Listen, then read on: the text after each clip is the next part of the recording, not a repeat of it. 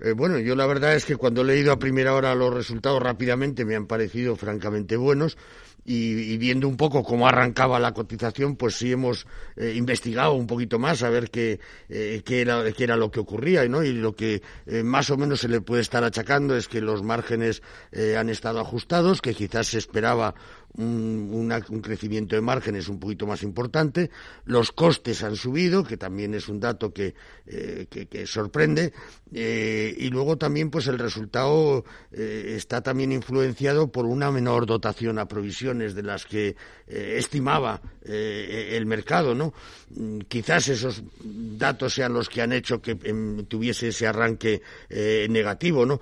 por otro lado también, aunque ha anunciado recompra de acciones, pues se esperaba que quizás hubiera una recompra de acciones mayor o una extraordinaria aparte de la que de la que se esperaba, ¿no? Mm, pero vamos, los datos de la entidad son muy buenos. Eh, yo creo que eh, sus eh, posibilidades de crecimiento siguen intactas para este, para este ejercicio.